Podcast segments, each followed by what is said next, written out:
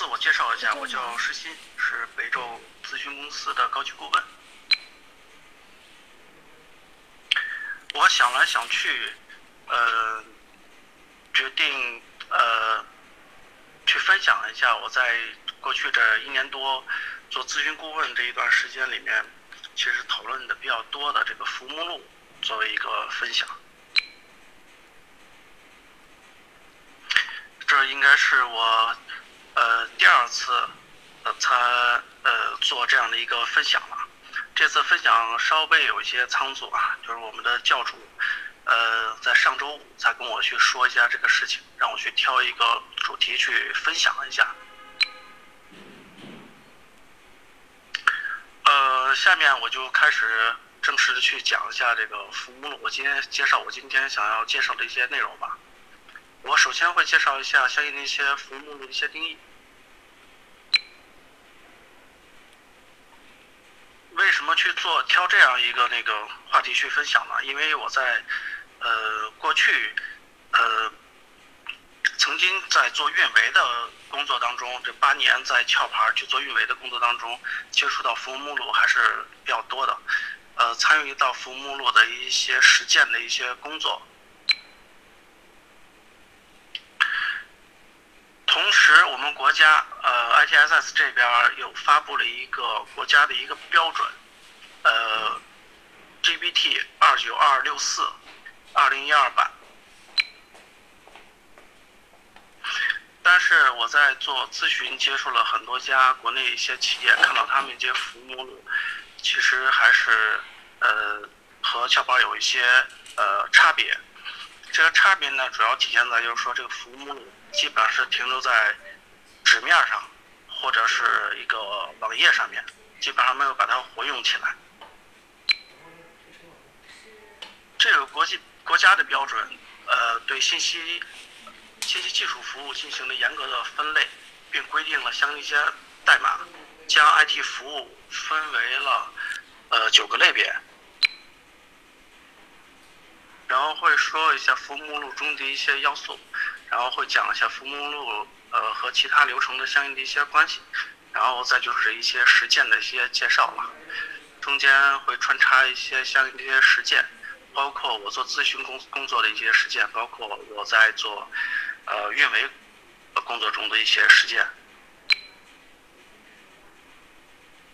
所以在 ITO 里面，呃，他在后面的介绍，呃，对服务目录进行了。大概的一个分类，分为业务服务目录和技术服务目录两种。下面给大家分享一下我们在咨询过程中见到的一些国内的一些企业，呃，他们做的相应的一些服务目录。其实服务目录，呃，在运维当中是至关重要的。这个重要体现在什么地方呢？呃，我们在做体系的过程当中，包括 ISO 两万，包括 ITSS，包括我们的最佳实践的 ITO 的 V 二、V 三，都会涉及到了这个呃服务目录这个章节。对于这样一些 IT 的术语，有可能在呃普通用户他是看不懂的，这在他们在使用当中会产生很大的一些问题。其中，呃，ISO 两万应该是在四点三章提到了服务目录，ITSS 在五点二章提到了呃服务目录，就是策划那一章，ITO V 二在服务交付这本书里面提到了，呃，ITO V 三在第二本书呃服务设计里面提到了服务目录。在我看来，服务目录最重要的最重要的一个功能就是。语言转换需要用业务的视角和非 IT 人员的视角去描述相应的一些 IT 的服务或者 IT 的一个产品。如果大家后期比较感兴趣，想感了解一下相应的一些比较那个技术化或者是那个标准的这样一些阐述和描述的时候，可以去看一下。这些相应的书里面的一些章节。我们当年在呃我在壳牌做运维的时候，这个服务目录呃会划分为三个类别，我也给大家去展示一下。它的划分比较有意思，它不叫呃基于用户的，在壳牌它也基本上是去区分一个基于用户的 IT 基础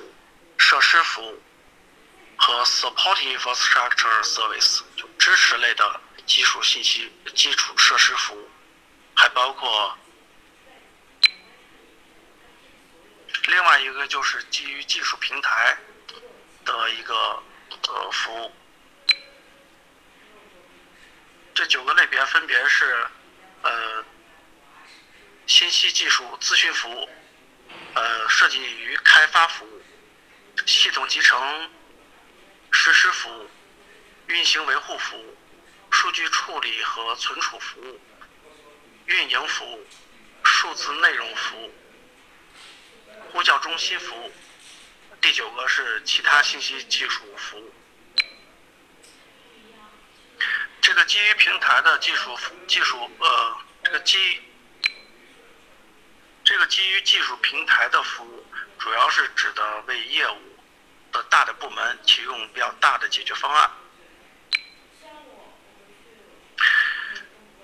这个分类代码，呃，在 ITSS。实施的时候，包括过证的时候是至关重要的，因为它几乎是固定化了这个 I 呃 ITSS 的服务目录的一个架构和一个分类的一个形式。这里面比如我的电脑、打电话、呃移动办公、呃分享信息，这把它划为了相应的一级目录。这只是举了几个简单的例子，这样的一些描述呢，可以让客户比较呃容易去理解。其实它是放在了一个应用的一些场景里面，还包括网络服务、呃互联网服务、面向站点的服务等等等等这些呃一级分类。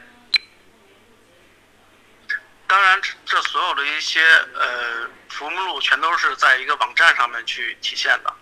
这所有的呃网站里面都有很多的信息，我后面会给大家去介绍一下。在这一点，就是呃服务目录在这个网这网页里面直接会引入呃建立一个超连接，连接到壳牌的请求管理系统。对于这样呃这样的一个限制吧，对于 ITSS 来说，呃，我很多人都可能会有一些微词吧，但是我这块就不做多做评论了。但是我我考虑的就是说，对于我们国家现在这个所有企业的运营服务能力，呃，从国家制定标准的这个阶段，考虑先固化、再僵化、再优化的这样一个策略。呃，这样的方式有它的好处，也有它的嗯坏处，呃，这个就不多做评论了啊。嗯，下面我介绍一下那个相对来说呃更灵活一点的服务目录的一个建立的方式。呃，对于它的定义呢，我还是想先强调一下，这里的定义我呃给大家去引用一下 ITO V 三里面的相应的一些定义。对于服务目录的一个宗旨、目标和目的来说，它的定义是这样子的：服务目录管理，呃，旨在就所所有约定的服务提供一个一致信息源，并确保那些具有相应访问权限的人都可以使用这些信息。服务目录管理流程的目的是确保服务目录生成并得到维护。同时包含所有已经运营的服务和那些正准备运营服务的信息准确性。其实对于这样一个定义、定义目标的定义啊，其实呃可以去简单的去理解，就是服务目录是给所有人去看的，呃一个唯一的信息源。这个所有人包括服务的使用方，包括服务的提供方。这是三个服务目录的一个案例。第一个服务目录呢，它基本上是采用了基于客户的视角去写的这样一个服务目录，是分一级目录和二级目录，大家可以看一下。第二个服务目录基本上是按照严格的按照这种基于用户的视角和基于技术的一个视角去区分的相应的一些服务目录。这些都是基本上是面向用户提供的相应的一些服务目录，这也是服务目录的一个宗旨。呃，主要是需要让用户去呃了解他能享受到的一些服务。但是从这些服务目录，大家不难看出，大体整体的服务目目录的描述，都是还在去强调一些服务，办公自动化呀、网络呀、终端呀，呃，包括资源，呃，维护等等的这些，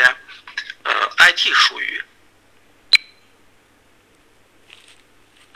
这基于用户的基础设施服务呢，它又起了一个另外一个名字叫。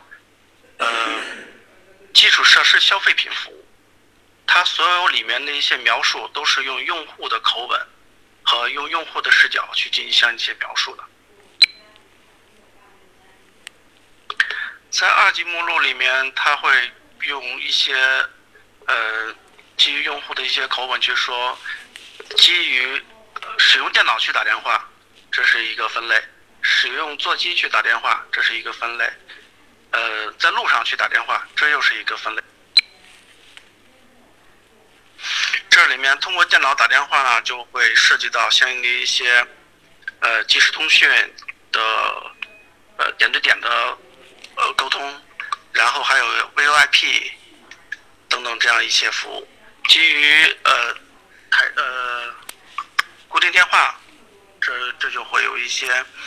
标准的固定电话，还有一些 IP phone。那对于基于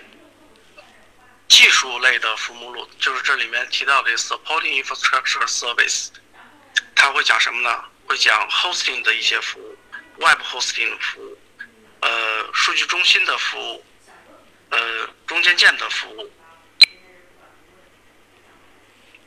像技术服务里面一级分类里面的 hosting，这里面它又包括包括了一些小机的服务，包括云存储的服务。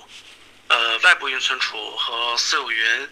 包括灾难灾难恢复，包括呃 Linux 的呃服务等等等等。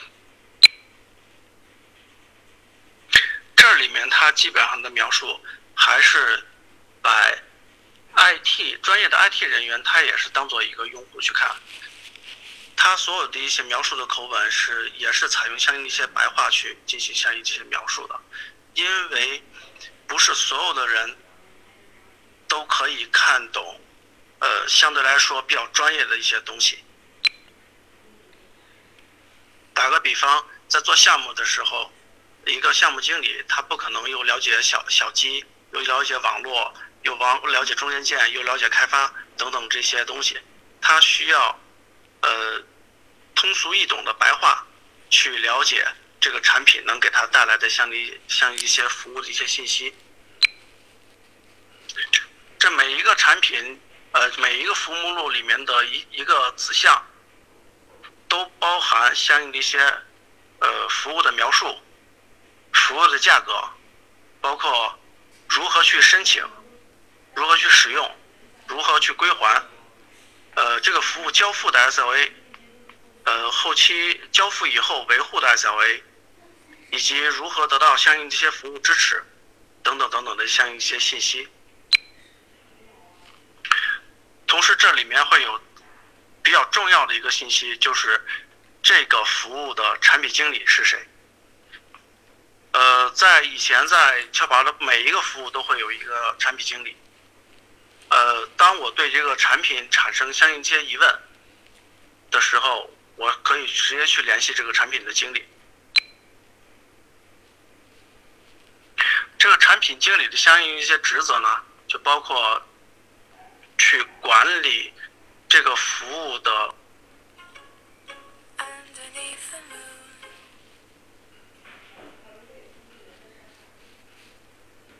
这个产品经理的相应一些职责呢，就包括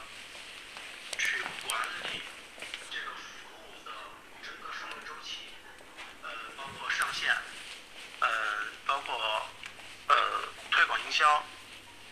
呃，包括相应的一些信息的变动，包括它的价格的变动变动，包括 SLA 相应的一些变动，包括产品信息相应一些变动，这都是它需要去维护的。同时，他还要去维去检测，呃，交付 F SLA 是否达成，维护的 SLA 是否达成。同时，这个服务要进行相应的一些满意度调查。根据满意度调查，他要提升相应一些产品的服务的级别，包括他要去看这个服务呃的退役情况。如果有新的服务可以。替代这个服务，呃，更好的新技术啊，或者新的方式啊，去替代现有的一些服务的话，他也要负责这个产品的相应一些退役的一些工作。我觉得这就是我们过去实践当中实现最好的一点，就是说把这一个服务目录指定相应一些，呃，把它转换成一个产品去展示。让所有的产品经理要去，呃，不断的去宣传它，让用户去使用它，然后会调查用户的一些使用的呃情况，然后进行不断的去改进。但是其实之前介绍了这么多，呃，这个服务目录怎么用起来，这是一个很重要的一个问题。其实，在刚才介绍的时候，呃，不知道大家是不是。留意了，在这个网站里面，他会介绍如何去申请，如何去使用，如何去归还。然后他把所有的产品都作为一个请求管理的一个子项，发布到请求管理系统里面，所有人都可以去进行相应一些提交，然后把这个交付的 SLA，呃，跟。请求管理系统进行相应的一些结合。呃，这个服务目录与请求管理之间的关系也是相应的一对多的关系。比如说，呃，电脑、电脑硬件这一个服务的一些产品，它可以可能对应的一些请求，就像包含了申请、归还和报废这三个，呃。呃，请求请求的目录。